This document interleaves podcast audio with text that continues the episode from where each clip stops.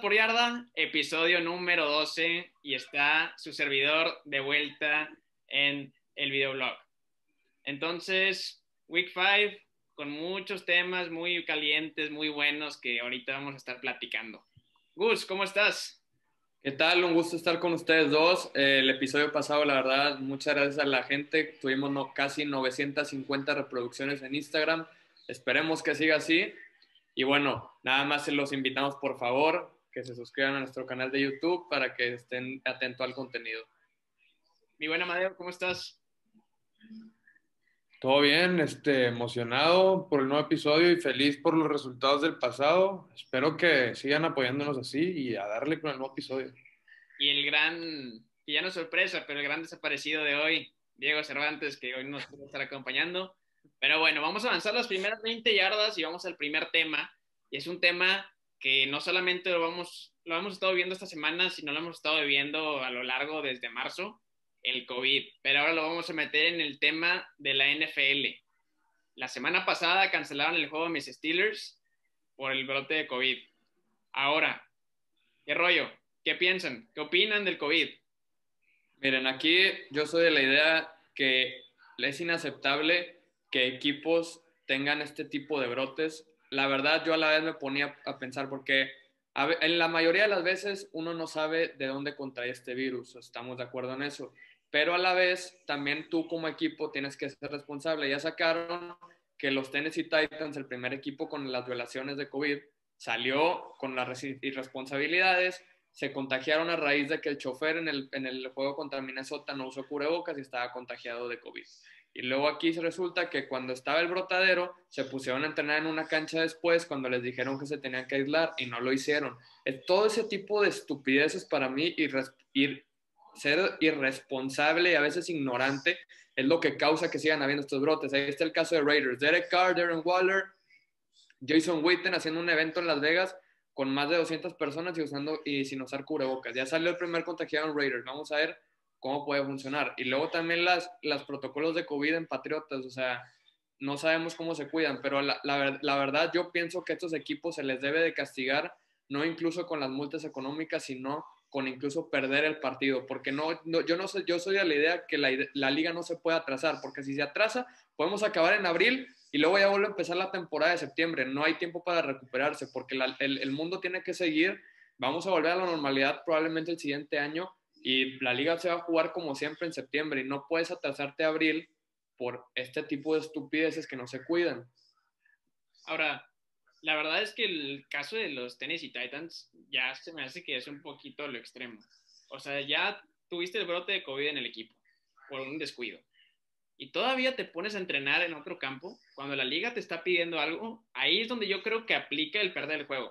Y no es por fanatismo. A mí me encantaría ver a los Steelers jugar contra los Tennessee Titans, pero de verdad creo que ya no es tema de la liga el hecho del COVID. Yo creo que aquí ya involucra más al equipo. El equipo. y, deja tú, o sea, los afectados aquí son los otros equipos contrarios. Ahí está Pittsburgh, que tenía su semana de descanso en la fecha 7 y ahora tuvo su semana de descanso en la fecha 4 y ahora tiene que jugar 13 partidos seguidos. ahí ahí te me pongo a pensar y no se vale. O sea, te tienes que cuidar no sabemos ah, la foto, o sea, ya Patriotas jugó con Kansas City hace, hace de tres días y no sabemos cómo se puede comportar este virus. Y ya salieron contagiados de Patriotas. Stephon Gilmore, Cam Newton se aisló a tiempo, pero Stephon Gilmore jugó el partido. Ahí incluso se hizo viral la foto con Patrick Mahomes que le estaba echando la maldición. Pero a la vez este tipo de cosas no pueden pasar. Ojalá no le pase nada a mi Dios Patrick Mahomes porque arruina mis fantasies. Pero bueno, pasamos. Amadeo, ¿qué opinas de este de esta, se puede decir, incumplimiento del reglamento por parte de los Tennessee Titans o de los otros equipos al contagiarse del virus cuando se tenían que cuidar? Este, pues estoy de acuerdo con ustedes, la verdad, este, todos sabíamos que iban a haber contagiados, pero para eso tienen reglas y se tienen que cuidar. Todos esperaban casos positivos, pero para mí lo que es inaceptable es después de tener positivos y decirle a todo el equipo que se aíslen, que como quiera les valga y se vayan a entrenar aparte y ahora tienen 20 contagiados ahí en el club. Este, 20 ya es una cantidad estúpida de gente y es inaceptable. También los Raiders haciendo fiestas y reuniones masivas sin cubrebocas también es inaceptable. Así que si no se pone, por así decirlo, mucho más estricto la liga con este asunto, nos, se nos va a ir de bajada la liga y pueden pasar cosas muy malas. Incluso puede llegar el tema de una posible cancelación de la liga si llega a haber este tipo de brotes increíbles en todos lados. Que realmente a mí no me gusta la idea, somos fanáticos de la NFL, esperamos tanto tiempo para que los equipos no se estén cuidando y más ahorita que ya están regresando los aficionados poco a poco, creo que esto es una responsabilidad por parte de los equipos y tiene que haber mano dura, como dice Gus, el que se vayan a perder los juegos si no estás cumpliendo con el reglamento. De acuerdo, o sea, aparte, ponle tú, no es justificación porque a la vez, por ejemplo, voy a poner los dos equipos de Texas como ejemplo, Tejanos y Dallas. Zona de desastre total el estado de Texas hoy y los dos equipos hasta ahorita no han tenido un brote de COVID. ¿Por qué? Porque han mantenido su burbujas, han sabido este, aislar. Joey Bosa y Doug Prescott lo dijeron en la offseason. El más inteligente es el que va a ganar en esta, esta temporada y tienes que ser inteligente en estas cosas y no hacer este tipo de estupideces que te pueda beneficiar, que, que pueda afectar no solo a ti, sino al equipo contrario. Es correcto. Pero ¿qué les parece si avanzamos al siguiente tema? Claro que sí pues bueno, otras 20 yardas más adelante y llegamos a un tema muy interesante. ¿Ibas a decir algo, Gus? No, para nada. Ok, llegamos a un tema muy interesante. La semana 5 de la NFL. Y aquí yo les pregunto, y empiezo contigo, Amadeo. ¿Qué esperas de esta semana? ¿Qué juegos crees que van a ser los buenos? ¿Qué jugador crees que va a destruir otro equipo? Como lo hemos estado viendo, cómo destruyen a los Dallas Cowboys todas las semanas. Pero bueno, Amadeo, te dejo hablar.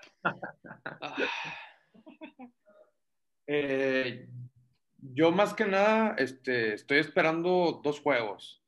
El Monday Night, estoy esperando el regreso de Michael Thomas con los Saints, porque quiero ver qué tanto afectó eso con la ofensiva y con Drew Brees, porque se vio afectado a Drew Brees y todos lo vimos. Y quiero ver a ese Drew Brees explosivo, tantas armas y pues sí, quiero ver que no haya sido ya Breeze siendo malo por viejo o algo así. Y la otra es juego divisional de nosotros y quiero ver a Joe Burrow contra los Ravens.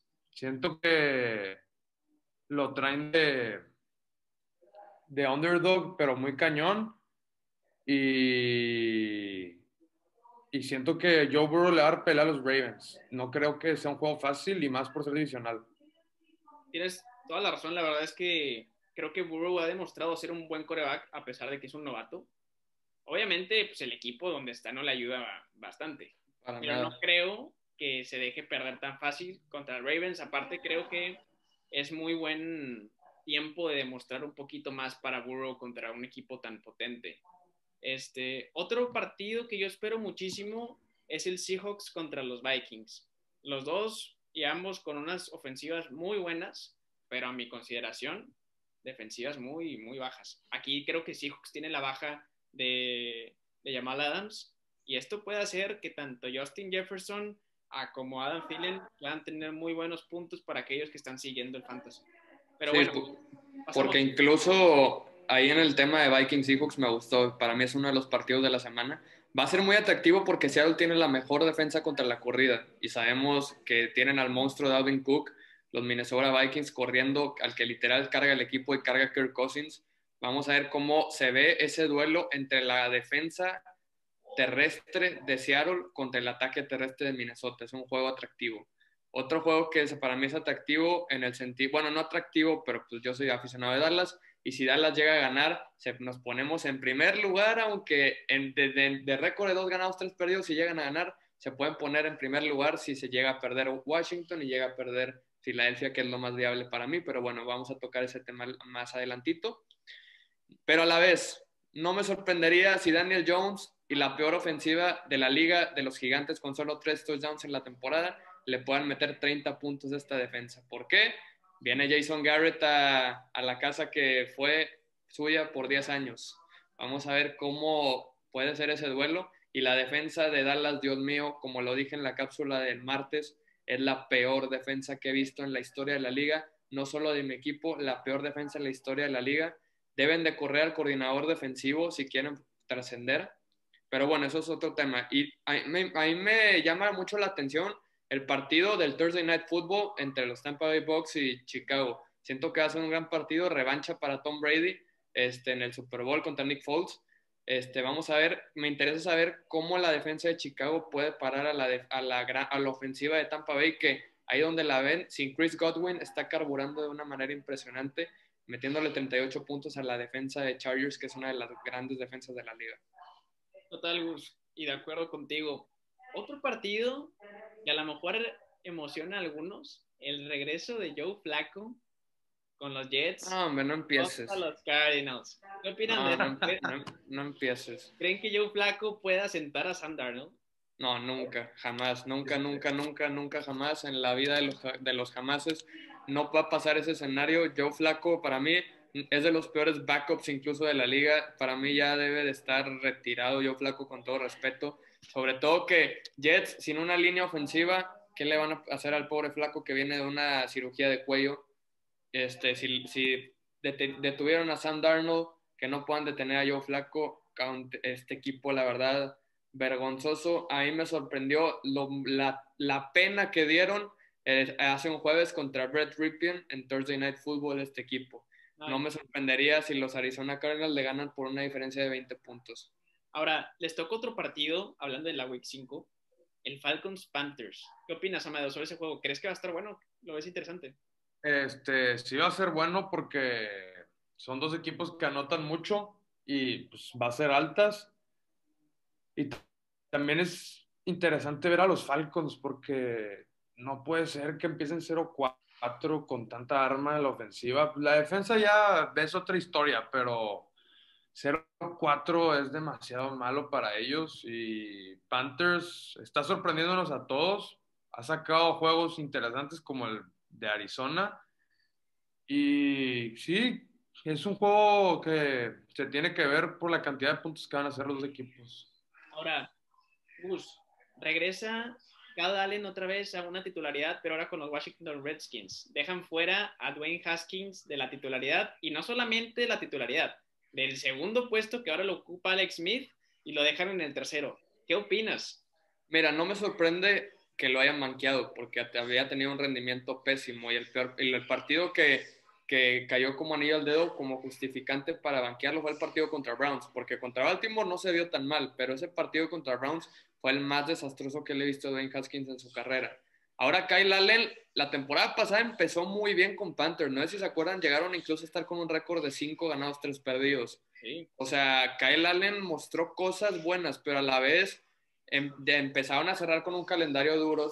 La temporada pasada fue Niners, Seahawks, este, Rams al final. O sea, se enfrentaron equipos duros al final y pasó lo que pasó con Kyle Allen. Vamos a ver cómo en su, no está en su segunda temporada, pero este, según yo está en su tercera, segunda temporada. Vamos a ver cómo hace ese, puede hacer ese salto de calidad, incluso con su coach. Ron Rivera lo, lo entrenó en Carolina, lo conoce muy bien. Vamos a ver cómo se puede formar esta dupla. Sí. Ahora, un partido que me llama mucho la atención es el Saints, como había dicho Madeo, regresa, este, regresa Michael Thomas, pero los Chargers, justo, junto con Justin Herbert, han tenido buenos juegos, ¿eh? Este muchacho ha demostrado muy bien. Yo me acuerdo platicando con mis amigos eh, en el draft, yo decía, ¿sabes algo? Creo que Herbert va a ser un muy buen coreback en la liga. Y muchos me decían, tengo un amigo de Chargers, y muchos me decían, no, o sea, prefiero a Tua y ojalá Tua caiga para ese puesto. Para mí, Herbert tiene un brazo que si lo sabes educar, ahí va a estar. Ha callado bocas, Herbert, ha callado bocas, porque yo no esperaba tanto de él, porque no me sorprendía tanto lo que hacía en colegial. Incluso yo prefería a Jordan Love antes que a Herbert, y ha sorprendido de una manera impresionante. Se está dando el tiro incluso con Burrow. Va a estar dura la contienda de quién será el novato del año. Ahora, Gus, le jugó al tú por tú a los Chiefs de Patrick Mahomes, ¿eh? Los llevó a tiempos extra. No es cualquier cosa, ¿eh? Yo no creo nada. que Tyrod Taylor los hubiera llevado tan lejos en ese juego. Sí, no, y aparte, si, si Y a Anthony Tom Brady también, ¿eh? A Tom Brady, le jugó a Tom Brady, ataque, exacto. Pero volviendo al tema de los Chargers, si, si Anthony Lynn sigue con la estupidez de querer meter a Tyrod Taylor, lo tienen que correr de ese equipo, porque no es posible que Justin Herbert, con la evolución que está teniendo, lo vayas a volver a regresar otra vez a la banca, porque a lo mejor esa química que está teniendo con la ofensiva puede que ya nunca vuelva a regresar al arruinar el vestidor metiendo a Tyrod Taylor a un coreback lamentable para mí. Sí, no, totalmente. Ahora, les pregunto ahorita que, no Cervantes, ahorita que no sé Cervantes, ¿qué opinan del Patriots Broncos? Partidazo, ¿no? No, para nada, no. Partido que va a, va a sorprender, pero de lo malo que se van a ver los dos equipos. Sobre todo, ya no está Cam Newton, no sé, va a empezar Stidham, yo creo. Y el Brett Ripien, ahí donde lo es, para mí no es un mal coreback. En su debut se vio, pues hizo lances claves, tuvo tres interacciones, pero de ahí en fuera se mostró bien. Me interesa saber qué, cómo va a ver Ripien contra la defensiva de Patriotas, sobre todo. Y, y Stidham, vamos a ver, porque no, lo, se vio y no lo hizo mal. La intercepción que tuvo fue gracias a Julian Edelman. Hay que ver ese partido, pero tampoco no es un partido que me muero de ganas por ver. No, yo creo que nadie, la verdad lo decía de Reba para los aficionados ahí de los Patriotas. creo que lo importante de ellos era que Cam Newton estaba haciendo las cosas bien. Ahorita sin su coreback estrella, pues un poquito más complicado. Amadeo, ¿qué opinas así rapidito? Texans Jaguars, ¿crees que es el momento de que los Texans puedan evolucionar y dejar ese récord perdedor? Bueno, lo van a seguir teniendo un perdedor, pero que mínimo sí. un 1 a ese 0. No, claro. Este, ya se fue el cáncer que tenían en el equipo. Bill O'Brien ya era lo que necesitaba Texans. No sé si vieron, pero JJ Watt, que es el líder de ese equipo y de esa ciudad, básicamente, se peleó, se peleó con el coach y lo corrieron a Bill O'Brien. Este, muy malas decisiones que hizo en lo que estuvo ahí. Tradeó a Hopkins por nada, básicamente. Este, muy malas cosas las, las, que hizo. Y siento que es un nuevo inicio para Houston y le toca un rival débil, por así decirlo, con Jaguars. Así que yo creo que sí lo ganan.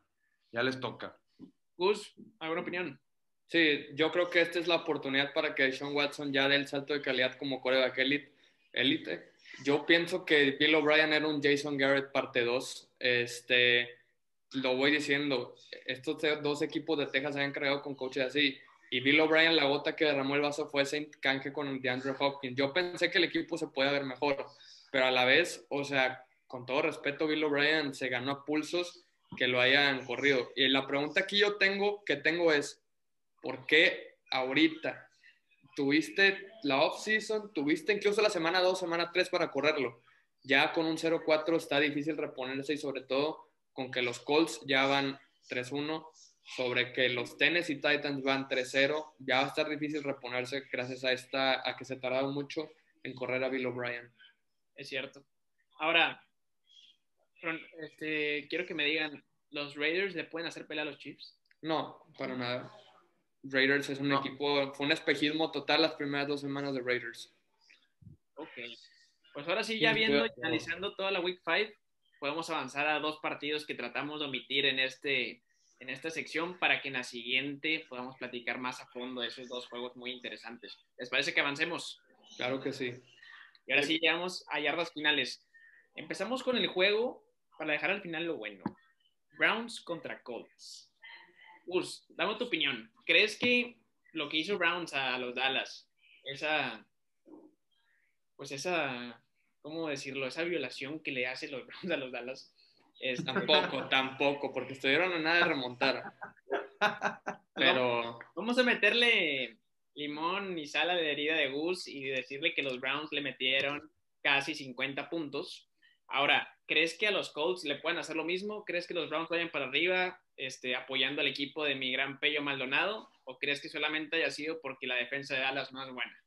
Mira, no le quito mérito a Browns, pero obviamente si los que vieron el partido están de acuerdo que Dallas perdió más ese partido que lo que lo ganó Cleveland, porque a la vez Cleveland mostró buenas cosas, pero la defensa de Dallas no para, no para ni un taxi, o sea, es increíble cómo 307 yardas de, rushing terrestres, ¿cuándo te hacen eso en un partido? La jugada reversible del Beckham, cualquier otro equipo hace la pérdida de yardas que debió haber sido en esa, en esa jugada. ¿Tú crees que este Darius, Darius este, o DeForest Buckner hubieran permitido eso en, la defensa de Colts? Para nada. O sea, para mí Brown sí se vio bien, pero a la vez yo me ir con el equipo que está más completo. Aunque Philip Rivers no está mostrando grandes cosas porque está teniendo números a entre 200, 170 yardas por pase en cada partido, pero se han hecho un equipo que ha corrido la bola y se ha comido el tiempo de posesión. Jonathan Taylor se ha visto bien, están usando bien a Nine Fines. Este, el, ataque aéreo no se ha visto tan bien, pero yo espero que se vea mejor porque a la vez Dak Prescott, digo, no es novedad que Prescott haya hecho lo que hizo, pero les tiró 502 yardas esta defensa, que, o sea, que se ve flaquita la defensa. De ahí en fuera, si le pones un buen tackle a Miles Garrett, este equipo no tiene posibilidades en defensa. Eso es lo que yo pienso. Y yo me voy con los Colts, siento que son el mejor equipo, aunque esté en Cleveland. Creo que la defensa de Colts es de las mejores defensas de la liga y pueden, y si se mete si, si forzan a, Baker Mayfield a, lanzar la bola, se va a meter en problemas Browns, porque la, la, virtud de este equipo es el ataque terrestre. Y si frenas el ataque terrestre, prácticamente ya tienes el partido ganado. Ahora, este, creo que le ha faltado mucho protagonista a T.Y. Hilton. ¿eh? Creo que Rivers no le ha dado los, los balones que necesita. T.Y. Hilton no le quita que es un buen receptor, pero creo que, si, si no mal no recuerdo, leí los Colts corren literalmente exagerado la bola. O sea, y las oportunidades que hay de pase son muy, muy pocas. No sé si por el miedo a que la vayan a interceptar a Philip Rivers como era normal en Chargers o, algo parecido, pero tienen a Michael Pittman, que es un receptor de draft. Que está lesionado, está fuera Pittman. Pero, de todas formas no lo usan. Está lesionado. No usan a, no usan a T.Y. Hilton, que es tu receptor estrella. Entonces, ¿para qué trajiste a Rivers si no va a lanzar? Pues es que a la vez también ya se te das cuenta que a lo mejor en esa se está basando más en un equipo que corre la bola. Philip Rivers ahorita se está viendo como un Baker Mayfield. Va a ser un duelo parecido, van a correr la bola. Ahí te va una estadística: los Colts corren la bola en primer down 88% de las veces. Está. No usan a Rivers. Demasiado. que como quiera, para mí Rivers no es un coreback de este élite, pero, pero ahí va. Pero también pasando al lado de los Browns, no juega Nick Chubb, se lesiona Nick Chubb. Creo que también es oportunidad para que Kareem Hunt demuestre lo que es Kareem Hunt cuando estaba en los Chiefs. Me interesa mucho lo que va a hacer Kareem Hunt en este juego, la verdad. Pero yo como quiera me voy con los Colts, como dice Gus, creo que es un equipo un poquito más completo. Creo que eso de Odell Beckham Jr. que jugó chido, que hizo 40 fantasy points, siempre pasa una vez en la temporada y este fue el juego. Sí, contra la peor defensa secundaria de la liga. Ajá. Y ya no va a volver a pasar. Pero bueno, Amadeo, ¿quién se lleva este juego para ti? Mira, este. Hay que decirlo, los Browns ya no son los Browns de antes, son un equipo más este, equilibrado, por así decirlo. Pero no le quita el hecho, no le quita el hecho de que jugaron contra Bengals, contra Cowboys y contra Washington, que son equipos con o defensa mala o que no le dan tiempo a la ofensiva de, ellos mismos, como con Washington, que no tienen la bola nunca. Así que son tres juegos medio flojitos que tuvieron, donde tuvieron mucho, mucho, mucha libertad para correrla.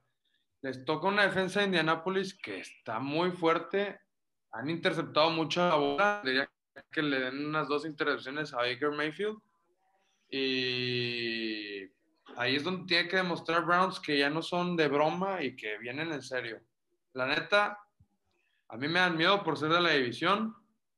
Y me gusta mucho este juego porque quiero ver si Indianapolis los manda donde deberían de estar y bajar las esperanzas a, a los Browns. Ahí te Para mí se lo lleva Indianapolis. Sí, coincidimos los tres. Es que ahí tengo también una estadística de lo de Odell Beckham. Cuando va contra Xavier Rhodes, Odell Beckham sufre. Sufre de una manera increíble. Los partidos que se enfrentaba en Gigantes y en Minnesota, Xavier Rhodes lo trajo a pan y agua todas esas ocasiones. Así que no me sorprendería si le vuelvo a poner otro número en la casa de Odell Beckham, este corner que todavía podemos, que ha, que ha mostrado renacer su carrera en Indianápolis después del año desastroso que tuvo con Minnesota. Probablemente sí. ¿eh? Este, pero bueno, ¿les parece si pasamos al siguiente juego? Claro que sí. Y ahora sí, sacando el fanatismo, hasta hice mi set y por fin nos dieron la chance de hablar de los buen Pittsburgh Steelers. Ahora sí, el partido de los Steelers contra los Eagles. Un partido que probablemente, por lo que han mostrado Eagles durante toda la temporada, que son estos cuatro juegos, no es un equipo fuerte. Yo lo tenía un poquito más alto eh, antes de empezar la temporada. Creo que es un equipo que ha dejado mucho que desear. Carson Wentz era un coreback que no se me hacía tan malo y ahorita no tiene números, tampoco tiene armas. Este, no me sorprendería que en una de esas ya empiece a jugar un poquito más Jalen Hurts. Pero también por el otro lado, creo que los Steelers, y yo pues, quitándome la camiseta, ¿eh? la defensa que tienen es una defensa top 1 para mí. Y lo que han mostrado, por ejemplo, en el juego de los Broncos, siento que le faltó a la defensa demostrar un poquito más. Entonces creo que eso es lo que me preocupa ligeramente un poquito. Y si le soy muy sincero, me gusta mucho lo que es el ataque. Creo que tienen destellos, pero siento que no sé si es por cómo lo manejen, hablando del coordinador ofensivo, pero hay muchos que son tres y para afuera. Y contra equipos que tengan defensas muy buenas, esos destellos probablemente no vayan a ocurrir en el partido. Sé que van 3-0, van invictos eh, con el juego pendiente de los Titans, pero sinceramente espero que esto de los Steelers no sea un espejismo solamente porque hayan ido contra equipos que realmente ahorita han demostrado nada. Pero creo que tienen equipo para demostrar mucho. O sea, la defensa, cuando tienes una buena defensa, tienes mucho en qué, en qué competir. Y no tienen una mala ofensiva. No es la mejor ofensiva, pero no tienen una mala ofensiva. Ahora sí, yo creo que este partido, por, por este, obviedad, creo que se la llevan los Steelers. Para también que mi, mi Gus esté feliz, aunque los Cowboys no sean buenos, pues de perdido que los Eagles vayan perdiendo. Y bueno, este, Gus, ¿qué opinas de este juego antes de pasar con Amadeo? Para mí lo va a ganar Pittsburgh. Considero que son el mejor equipo, aunque también hay que ser sinceros, Pittsburgh no se ha enfrentado a un equipo que digas, wow. O sea, lo digo por claro que tienen la mejor defensa de la liga, para mí debatiblemente es la mejor defensa de la liga, pero a la vez, y Big Ben no está entregando la bola, están corriendo bien el balón, se ve buena, buena química con Juju Smith, con Deontay Johnson, Chase Claypool, está bien, se ve bien el equipo, pero a la vez siento que estos juegos más que nada no están mostrando que Steelers puede ser un contendiente. Para mí están mostrando que este equipo va a agarrar confianza en lo que sigue de la temporada, que son más o menos partidos fuertes y más o menos, porque Steelers tiene el calendario más fácil de toda la liga. Aquí yo espero un partido en el que hagan miserable a Carson Wentz con todo respeto. Quiero que lo hagan miserable, que lo dejen en la bolsa, que lo, que lo mantengan en la bolsa, que TJ Watt, Bud Dupree, Cameron Hayward le den una paliza, cinco capturas de coreback como mínimo, espero, ante esa terrible línea ofensiva de, Filadelfia. Aunque Filadelfia viene de dar la sorpresa y sorpresa, entre comillas, porque era Nick Mullens en San Francisco, porque yo te aseguro que si tuvieran a Garoppolo, ganaban caminando ese partido. Te lo, te lo, te lo firmo donde quieras. Porque Carson Wentz tuvo 193 yardas, tres capturas de coreback dos touchdowns y una intercepción. No son números grandiosos. O sea, y le van a, yo creo que van a detener a Miles Sanders, pueden borrar a Zach Ertz. Creo que ya van a recuperar a Jeffrey y a Deshaun Jackson, pero vamos a ver cómo se, cómo se adapta. Este, que ya se resurgió el receptor nuevo que agarró un pase de touchdown en la, este, por la banda de una, una, un buen pase de Carson Wentz, lo tengo que reconocer, fue un pase muy bueno que dio Wentz. Pero a la vez yo creo que Pittsburgh va a ganar, va a ser un juego de bajas. Yo creo que va a ser un juego de bajas. Por si le gusta meter las apuestas, yo creo que va a ser un Pittsburgh a las bajas. Considero que son el mejor equipo. Y a la vez va a ser un juego, yo le calculo, va a ganar Pittsburgh 20 a 14. y después de este juego, si Pittsburgh lo llega a ganar, ¿lo ves como contendiente pues un poquito más fuerte? ¿O crees que sigue estando con equipos ligeros. A lo mejor, y si, pues mira, considero que Pittsburgh, como dije, este juego son para agarrar confianza y para que el equipo se haga más fuerte ante para los partidos claves que van a ser ante Baltimore. Los dos contra Baltimore, esas van a ser las pruebas de fuego que tiene Pittsburgh, no más. A lo mejor si Dallas llega a despertar, pero lo dudo. En defensa Dallas no va a despertar. Pero a lo que voy es si Pittsburgh no baja el nivel en su defensa. Yo soy de la idea que Pittsburgh va a llegar de acuerdo a cómo su defensa los lleve. Y si la defensa de Steelers sigue teniendo el mismo nivel, tienen grandes oportunidades incluso de llegar a los juegos divisionales. Y bueno, Amadeo, por fin, te digo, nos dejaron hablar por fin de los Steelers. ¿Qué opinas de este juego? Este, pues estoy de acuerdo con Gus. Este, la neta no estoy tan emocionado con el, con el arranque de Steelers este año porque son equipos débiles. Este, se supone que era lo esperado de nosotros y pues se logró.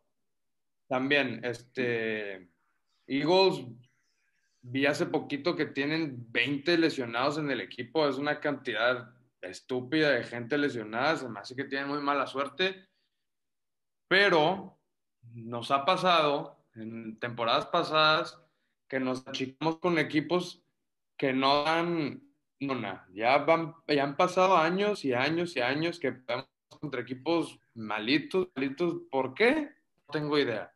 Pero siempre pasa. El año pasado fue con Jets. Este, increíble ese juego. Nos ha pasado con Jaguars y podría decir muchos nombres. Me da miedo Filadelfia por ese punto, pero si llegan como han estado jugando, que han estado cumpliendo con lo que deberían de hacer, lo ganan fácil. Mira, la defensa de Filadelfia yo considero que es buena no es mala y considero que es una defensa top 15 en esta liga. Me encanta el pass rush, Brandon Graham, Fletcher Cox, este, este Jernigan, tienen un muy buen front seven. De ahí en fuera, la secundaria, creo que Darius Slay ha quedado, que ha quedado de ver, que salió lesionado del partido contra San Francisco. Quiero ver cómo se va a comportar eso.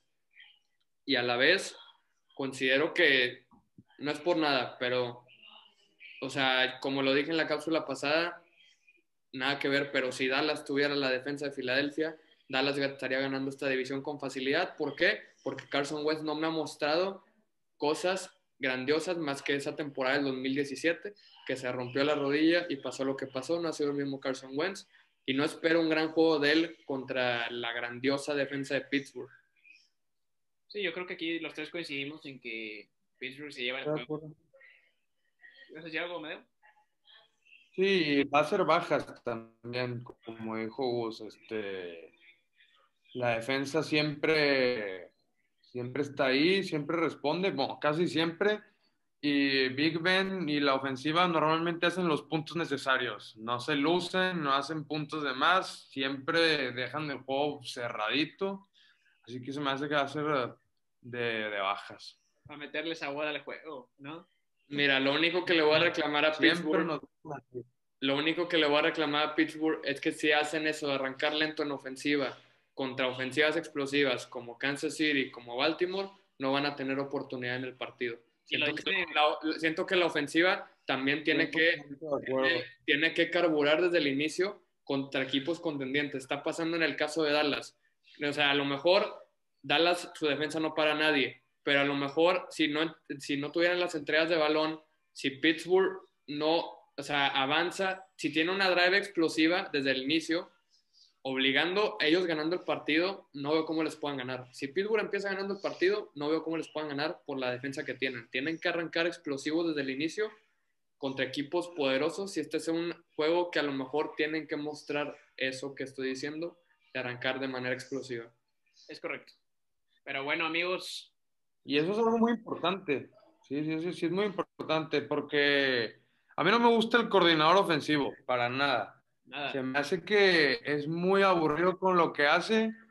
Tiene muchas armas con muchas habilidades diferentes entre ellos y no las aprovecha. Puede ser un poquito creativo. Nunca he visto jugadas así de reversibles o cosas por el estilo y es muy predecible, siempre corre en primera, en segunda y luego tira en tercera.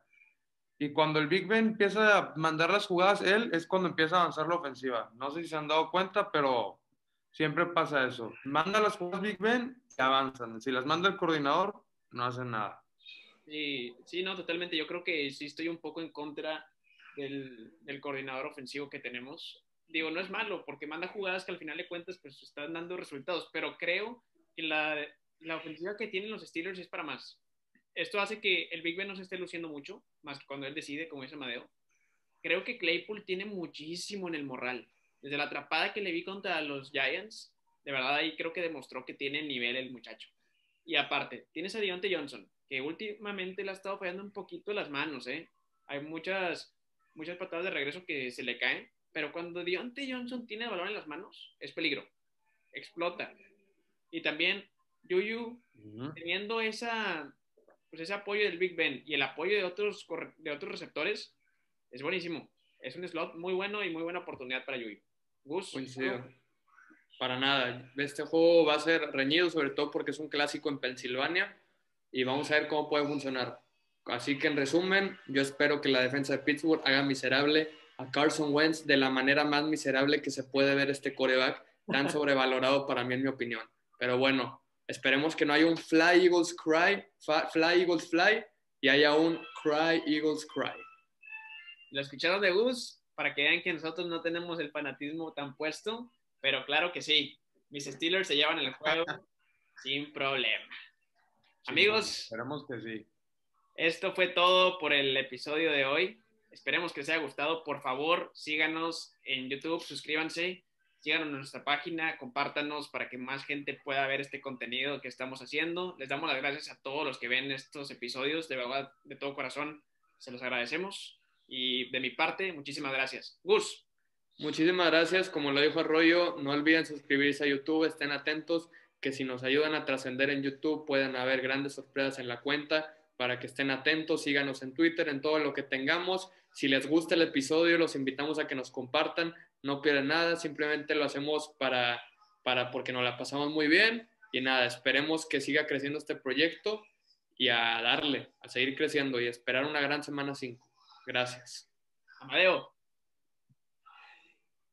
Igual, muchas gracias y como dice Gus, pues muy importante si les gusta nuestro contenido y lo aprecian, lo compartan para que lo escuche más gente, sus amigos, su familia, quien sea. Y sí, muchas gracias. Nos vemos en el que sigue. Muchísimas gracias y here we go. Cry Eagles Cry.